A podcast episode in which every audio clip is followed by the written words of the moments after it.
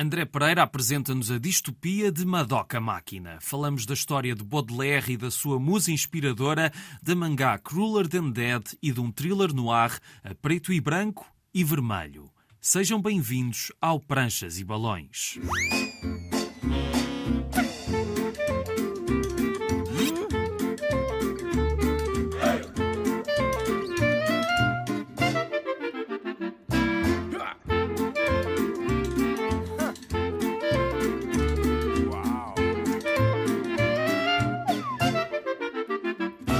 Cá estamos para mais uma viagem pelo mundo da banda desenhada. Hoje vamos falar de uma obra colossal de Isler sobre Baudelaire a partir do ponto de vista da mulher que foi uma inspiração para a sua obra, mas antes vamos conhecer o nosso convidado de hoje.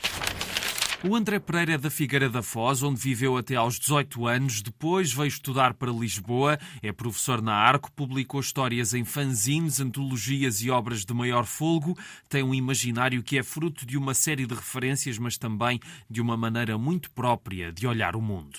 Prova disso é a minissérie The End of Madoka Máquina, agora reunida num só volume numa edição do coletivo Massacre e da Chile com Carne, uma distopia protagonizada por animais que vivem desesperados em relação ao que lhes reserva o futuro num mundo dominado não pela internet, mas pela Ethernet e que serve de escape da realidade. Uma obra surpreendente que merece ser lida e vista com atenção e que foi o centro da nossa conversa, mas como sempre começámos bem lá atrás quando o André descobriu uma certa tira de banda desenhada. O meu pai lia ao público e tinha as tiras do Calvin. Lembro-me que ele uma vez levou uh, um livro lá para casa, que era a edição comemorativa dos 10 anos, e lembro-me de ter logo ali um contacto, não só com as tiras em, em continuidade, algumas que eu só lia de forma solta, mas nessa edição em particular havia notas do Bill Watterson, não só no início, a explicar como é que todo o processo tinha criado, perceber-se que ele também já tinha feito uma data de coisas antes de fazer o Calvin and Hobbes, que não funcionaram ou que foram rejeitadas não pelas editoras, mas pelos syndicates, não sei sim, sim, é sim. São aquelas empresas que basicamente depois licenciam as tiras para sim, estarem em vários sim. jornais Não, não sei se há uma, uma tradução direta para português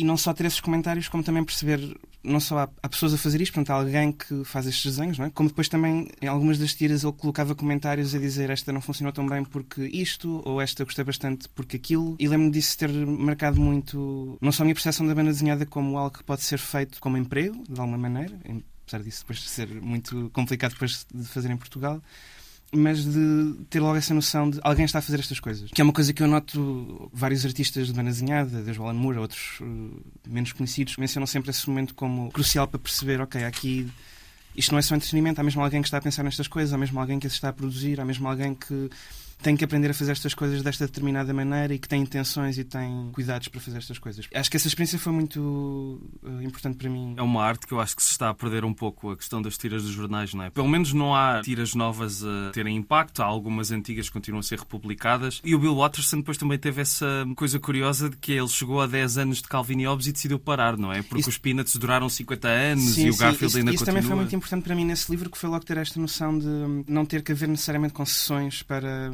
no caso, ele também é americano, não é? Portanto, há, há, um contexto industrial completamente diferente daquele que se viveria cá em Portugal, fazendo esse paralelo.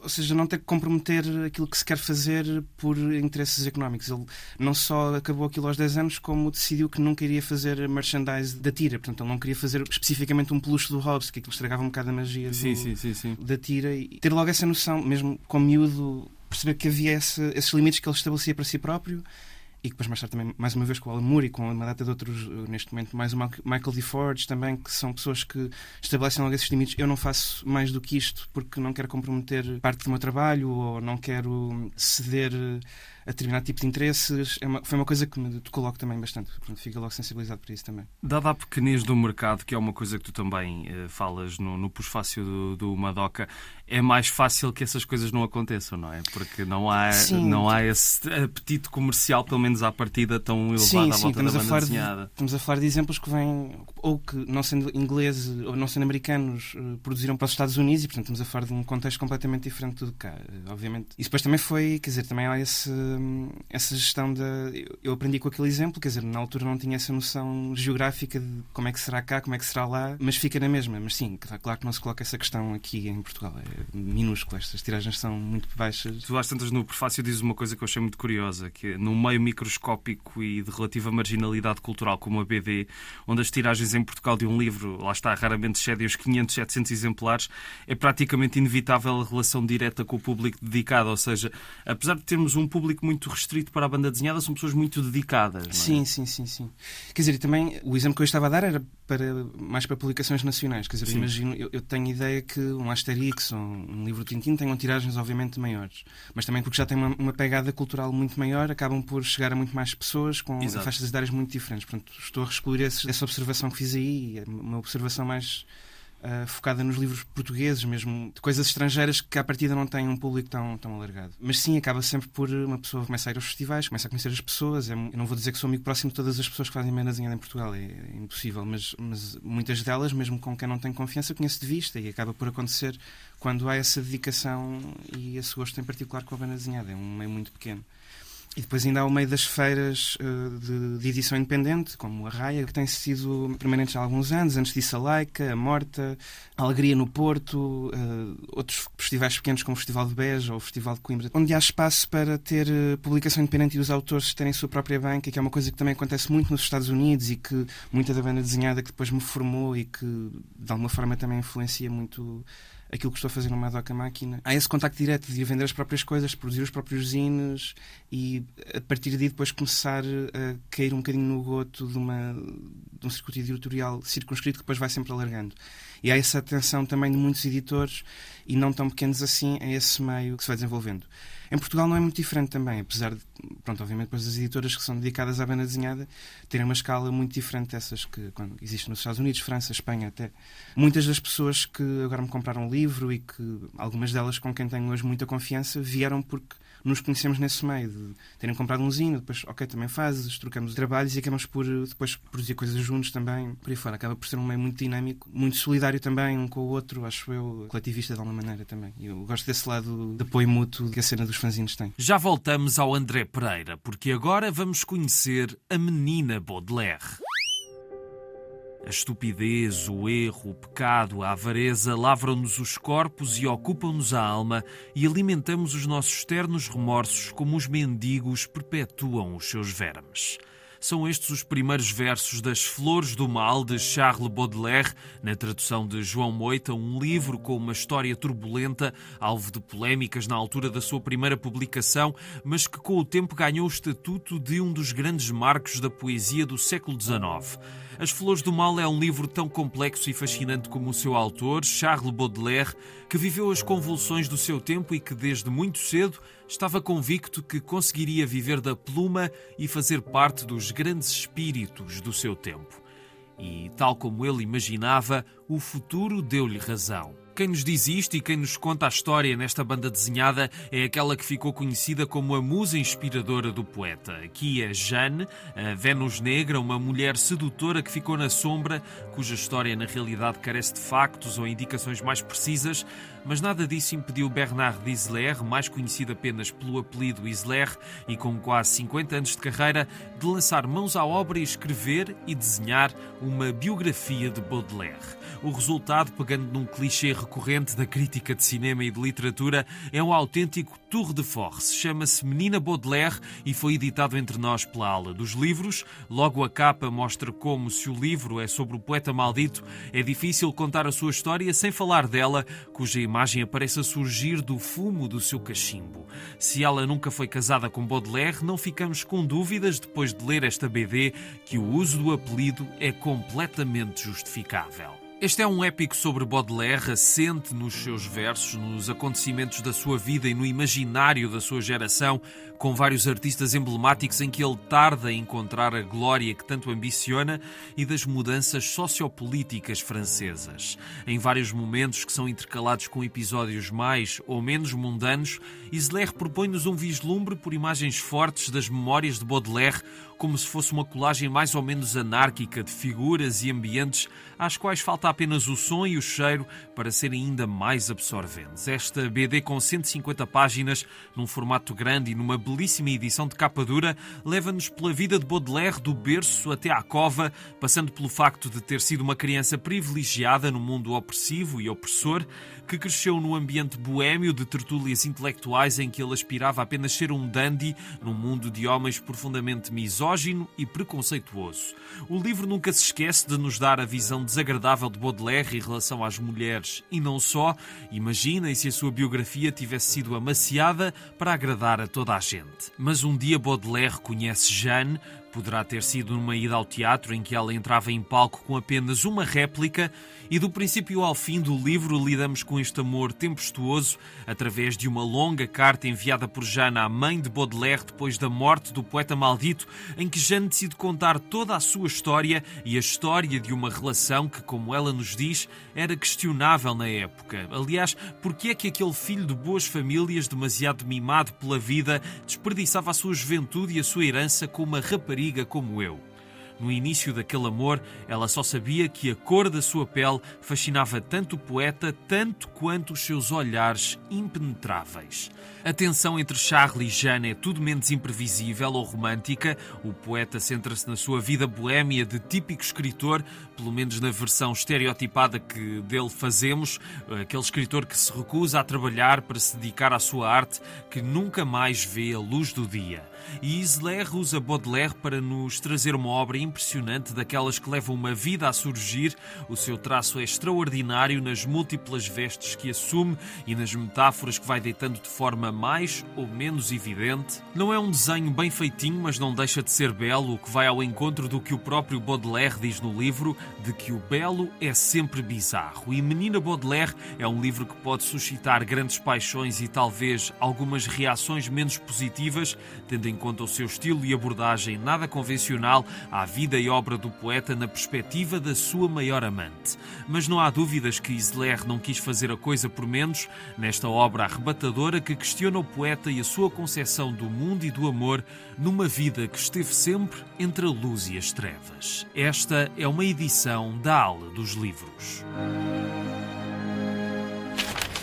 Daqui a pouco vamos descobrir uma história de zombies, mas antes disso voltamos à conversa com o André Pereira. Quando eu começo a fazer uma doc, eu tinha acabado de publicar o Safe Place com a Kingpin. Antes disso tinha publicado com o Mário também com a Kingpin o Impaciente Inglês, do Super Pig, e nessa altura estava a começar, ok, eu estou a trabalhar ao mesmo tempo, que eu nunca fiz banda desenhada de forma profissional, é sempre claro. nas horas vagas que tenho, mais à noite e estava a tentar arranjar uma estratégia para continuar a publicar coisas, mas depois trabalhar já num livro ao mesmo tempo. E a solução que me pareceu mais sólida foi fazer pequenas histórias com um conjunto fechado de personagens que pudesse ir publicando ou em fanzines, ou em fanzines meus, ou em fanzines de outras pessoas, em antologias fosse em Portugal, fosse no estrangeiro. Na altura também já tinha publicado pela CUS, na Letónia. O Safe Place ganhou um prémio na Amadora. Deu alguma atenção ao, ao, meu trabalho também e tive um convite da Polvo para fazer qualquer coisa com eles e disse, olha, neste momento eu tenho que trabalhar ao mesmo tempo, porque isto não, não me dá dinheiro para eu simplesmente dedicar-me a fazer um livro. Demora muito tempo e implicar que eu ficasse cerca de um a dois anos só a trabalhar naquele livro. E fechado. Fechado em casa, sem nunca aparecer nas feiras, sem nunca ter um material novo. O que em Portugal é uma coisa que acontece, a falta de exposição pode fazer com que uma determinado autor ou autora seja esquecido uh, no meio das coisas que vão saindo. Eu não queria que isso me acontecesse. Então o que sugeri ao, ao Rui na altura foi publicar isto em fascículos, porque obrigava-me a trabalhar de seis em seis meses por qualquer coisa cá fora e mostrar não desapareci. Continuo a fazer coisas apenas noutro formato. Quando eu estava a pensar as histórias, estava a pensá-las de forma isolada, queria que não fossem uh, lineares, portanto, cada episódio seria mais ou menos fechado e depois, no contexto, poderia haver pequenas relações uns com os outros, um bocadinho à semelhança do que o Simon Hanselman já faz com os personagens dele, uh, ou até com uh, o Jaime Hernandez, que, que, faz isso no Love and Rockets, que era uma banda desenhada que foi. no Las Locas do Love and Rockets, que foi uma banda desenhada que foi muito importante para mim. Quando estivessem as pessoas a ler tudo de seguida, depois percebiam, ok, esta coisa que aparece no primeiro, depois faz sentido depois no quarto livro. Sim, há coisas que tu vais deixando, daí também teres posto as citações do ano, que era para dar uma certa ideia de continuidade, de continuidade mas sendo histórias isoladas, tu consegues ir pondo uh, pequenos pormenores que se vão ligando à história toda da crise que o Leandro tem, do passado da infância da Leonor. Portanto, apesar de tudo, aquilo tem uma certa lógica, no fim de contas. O livro trata um bocadinho de, das ansiedades de uma tríade de, de, jovens adultos que são desenhados como funny animals, portanto, como animaizinhos amorosos, tipo ao estilo da Disney, Exatamente. ou depois muita banda desenhada independente norte-americana e também japonesa, que é, na verdade, uma das referências maiores que eu tenho para este livro. E o que eu queria fazer era mais um retrato dessas ansiedades numa, num cenário já de ficção científica, com alguma fantasia também, para criar eh, uma realidade em que esse plano emocional podia ser acessível através de tecnologia e transformar aquilo num grande mercado de proficiências e de habilidades profissionais e lúdicas que podiam ser facilmente transacionáveis entre utilizadores e as ansiedades que vêm dessa nova realidade com esta figura que está sempre presente no céu, a olhar para as personagens e que elas nunca conseguem perceber muito bem quais é são as expectativas daquela figura do homem invertido a olhar para, para elas. Era mais uma espécie de uma paisagem emocional de um conjunto de ansiedades que eu considero que são geracionais, apesar de depois as transpor para uma, uma realidade que não é real, não é? Quer dizer, é sim, mas dá, para perceber, sim. mas dá para perceber os vários contactos com, com a realidade.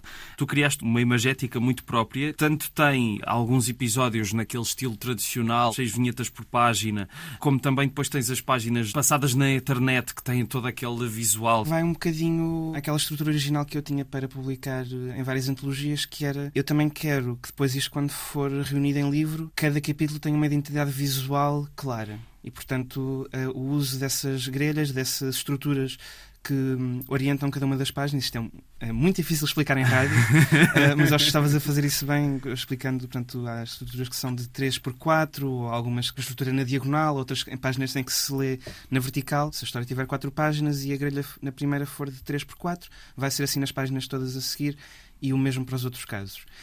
E isso é uma coisa que a banda desenhada dá, que não, não acontece noutras. talvez na poesia de certa maneira, mas.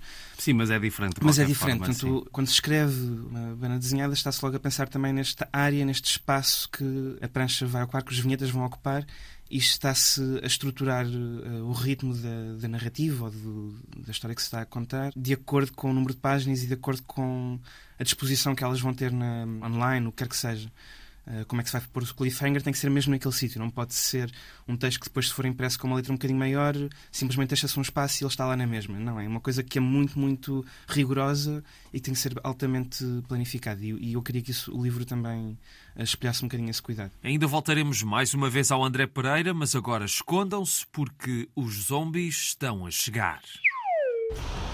Estamos num tempo pode não estar muito distante do nosso. O livro não diz precisamente o ano, mas é claro que esta versão do planeta condenado à catástrofe devido a um vírus se assemelha muito ao que vivemos muito recentemente. A diferença é que aqui o vírus transforma as pessoas em zombies ou em Oz. É assim que partimos para Crueler Than Dead, de Tsukasa Saimura e Kozo Takahashi, uma mangá em dois volumes que foi editado entre nós pela Gradiva. A protagonista é Maki Akagi. No início da história ela acorda e não sabe onde está encontra um soldado às portas da morte que diz que ela foi uma das cobaias de uma experiência para tentar encontrar a cura para este vírus mortal. Sim, é útil para a narrativa avançar e para ele nos explicar aquilo que será o motor da jornada que Maki tem de encontrar o Tokyo Dome, o estádio que alberga todos os refugiados ainda não infectados pelo vírus. E assim Maki percebe que está numa cidade devastada, ocupada apenas por zombies sedentos de carne humana. Ela encontra um rapazinho chamado Shota e ambos vão então tentar chegar ao Tokyo Dome. O problema é que o paraíso prometido naquele estádio pode não ser bem assim, depois de várias peripécias tudo muda e se na história de Snowpiercer, por exemplo, o comboio estava dividido pelos estratos sociais, em Crueler Than Dead a cúpula encontra-se também sectarizada com um fosso enorme entre os ricos e os milhares de pobres. Até dentro de um campo mais fechado como este se pode criar uma sociedade desigual e corrupta. E como é que tudo isto vai acabar? Como em todas as histórias de zombies, o final nunca será bom para todas as personagens. Esta é uma mangá de ação pontuada por várias sequências de pancadaria e suspense e com um sortido de personagens que revelam arquétipos sociais e psicológicos. É o melhor de Crueler Than Dead, essa dinâmica muito eficaz dada pelo desenho, com momentos de grande perícia e detalhe, e é o desenho que compensa a história menos bem desenvolvida, que dispara para todos os lados, parecendo querer englobar todos os tipos de narrativas à volta dos zombies, que têm muito que se lhe diga, como aliás mostraram os filmes de George Romero, mas algumas histórias paralelas desta saga ficam pela rama. Vamos percebendo que toda a narrativa quer parecer mais complexa do que realmente é, mas se alguma coisa vos escapar ao longo da leitura, verão que afinal não fez assim tanta falta. Não deixa de ser curioso que uma mangá tão apoiada na narrativa seja tão irregular no uso dos aspectos essenciais da história. Algumas personagens ficam pelo caminho e é-nos dado apenas um lamiré do que significam ou do que viveram antes da catástrofe. Também é o caso em menos grau da protagonista, que ainda vamos acompanhando em diferentes transformações. O resultado final de Crueler Than Dead é uma leitura rápida e ligeira, que nunca nos assalta propriamente os sentidos, mas que também não nos deixa completamente indiferentes. Há algumas ideias de crítica social e política que, mesmo que tenham sido apenas enunciadas, deixam alguma coisa para refletir no fim. Esta é uma edição da Gradiva.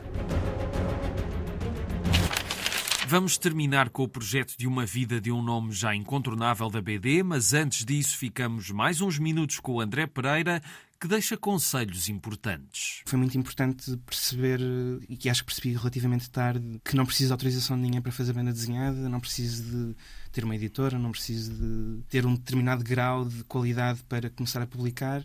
Há pessoas que começaram a fazer fanzines muito cedo, eu não. Não em começaste parte... também por causa disso, por sentires isso, que não poderias fazer isso? Sim, e não comecei também um bocadinho porque penso, senti que, ok, não tenho qualidade suficiente, mas acho que é importante que, e falo isso também com os meus alunos, também sou, dou algumas aulas de banda desenhada no arco, que é uma coisa que quero que eles mesmo percebam que é não precisam pedir autorização a ninguém para fazer banda desenhada. E o Prefácio existe um bocadinho para dar um pouco essa, não autorização, mas esse reforço a quem poderá não ter contacto com ninguém que faz banda desenhada diretamente, que não vive em Lisboa, no Porto.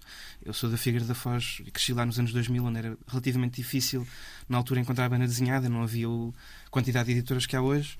Portanto, o Pós-Fácil também teve um bocadinho esse, essa origem. Mas sentes que a pequenez do mercado também faz com que novas vozes tenham dificuldade em encontrar o seu espaço? Sinceramente, em Portugal não penso na banda desenhada muito como mercado. Tende-se a falar às vezes da banda desenhada portuguesa quando há muitas bandas desenhadas portuguesas. Exato, Elas são sim. muito, muito diferentes e movem-se, às vezes tocam-se, obviamente, mas estão relativamente separadas há outros circuitos muito mais amadores, muito mais focados em Lisboa e no Porto, portanto também tem essa centralização um pouco ingrata para quem, como eu, quando era adolescente, não, não estava tão próximo deste, destes centros. Uh, mas há meios onde expor e onde mostrar os trabalhos a outros públicos que não são necessariamente aqueles que vão a estes festivais. É muito possível fazer eh, fanzines e fazer eh, coisas com uma tiragem muito pequena, de 20, 30 exemplares pelos próprios meios, com 20, 50 euros no máximo, que depois se consegue distribuir ou pelos amigos, ou mandar para algumas pessoas, ou vender nestes espaços muito informais que acabam por, ao longo dos anos, se essa presença for constante, dar alguma exposição a essas pessoas e depois dar exposições ou convites para fazer alguns trabalhos. Aquilo que é muito importante é, é mesmo a persistência, o não desaparecer do mapa. É um trabalho muito ingrato, trabalho no sentido de uma atividade muito ingrata na medida em que demora muito tempo a fazer, exige muita paciência, exige uma certa capacidade também de estar consigo próprio sozinho e isso nem sempre é fácil de lidar. Uma das coisas também que falo muito com os alunos é, por norma, são bastante novos e há uma certa ideia de como é que eu faço isto para chegar a um determinado sítio. Há um, estas ideias de metas muito concretas e percursos muito concretos, eles não existem. São muito claro. voláteis e são muito maleáveis e são muito diversificados. Nem toda a gente vai fazer as coisas da mesma maneira ou para os mesmos eh, mercados, com algumas aspas. Mas eu acho que é possível. Eu acho que é até mais fácil do que pode parecer à primeira vista e daí também novo prefácio existir precisamente para explicar isto.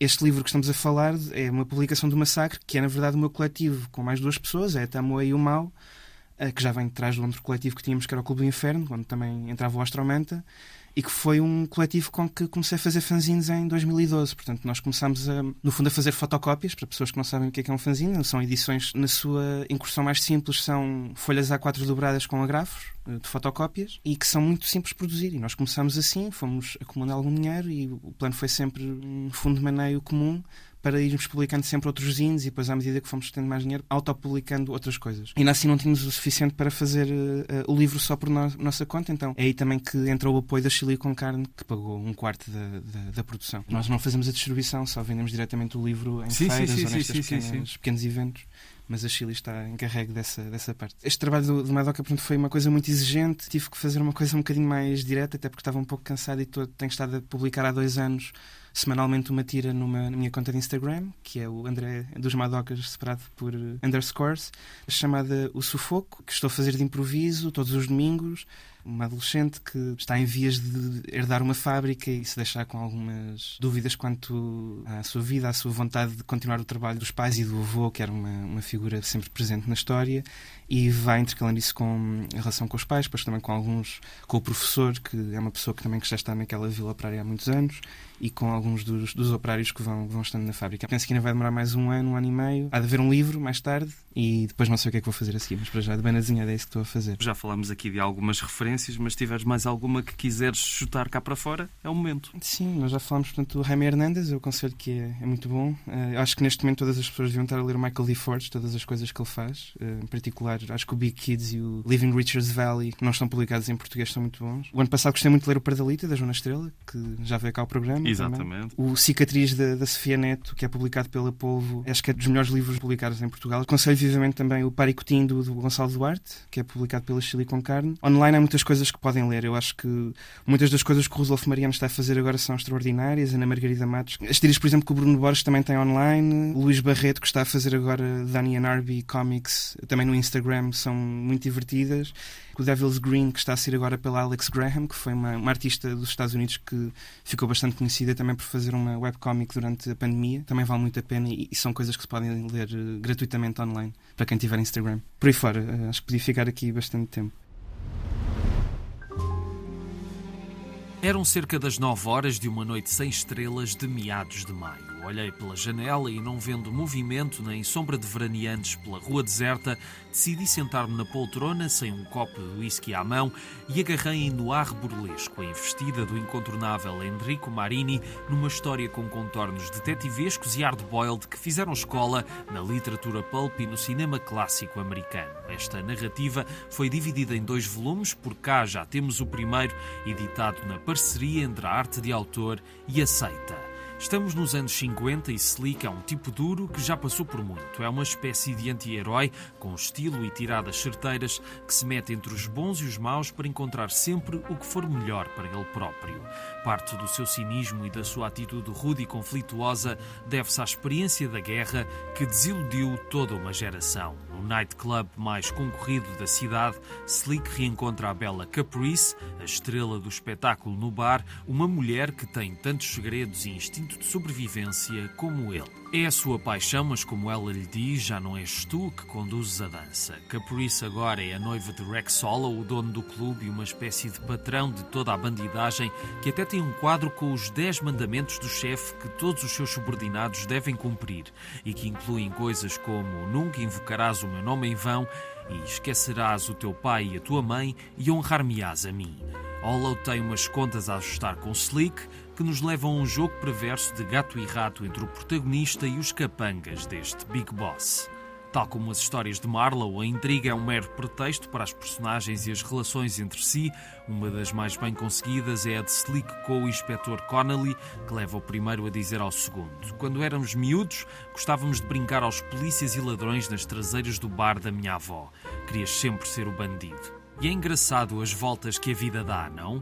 E Connolly responde: com a diferença que tu não mudaste. Nunca foste credível no papel de polícia. É para os filmes que logo a abrir nos remete esta história, pintada com preto e branco carregado e estilizado, que nos lembram os clássicos de realizadores como Howard Hawks, Fritz Lang e outros mestres do cinema, mas aqui esta escala de cores cinzentas e que anunciam mistério e muitos fantasmas por resolver tem uma carta adicional, o vermelho, que pontua as pranchas em alguns pormenores que se destacam, quer seja num vestido espampanante, no cabelo inesquecível da fame fatal e, claro, no sangue que é derramado pelo caminho. No ar burlesco é um soberbo exercício de estilo. Nota-se que Marini despejou nesta obra tudo aquilo que há muito queria fazer, uma homenagem às suas referências de formação entre filmes, atores e romances policiais, numa obra visualmente arrebatadora que é claramente melhor nesse campo do que no do argumento, que é um conjunto de clichês de género que já vimos serem mil vezes dissecados noutras instâncias. Pode ser que no segundo volume o desenvolvimento da história e das personagens faça com que tudo também valha a pena na parte da escrita, mas apesar disso, o traço e a cor de Marini são tão bons que até nos conseguimos abstrair disso, lendo o livro com prazer até ao fim. A intriga fica em aberto e promete mais vinganças e armadilhas para Slick e o conjunto de personagens secundárias mais ou menos de fiar. Nas últimas páginas temos não só alguns esboços reveladores do processo de trabalho do mestre Marini, como também, mais uma vez, os 10 mandamentos do chefe. Os problemas de Slick estão longe de terem acabado. Esta é uma edição da Arte de Autor e da Seita.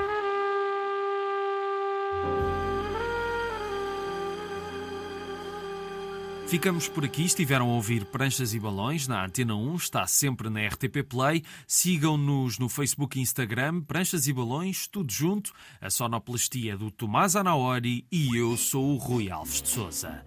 Até à próxima.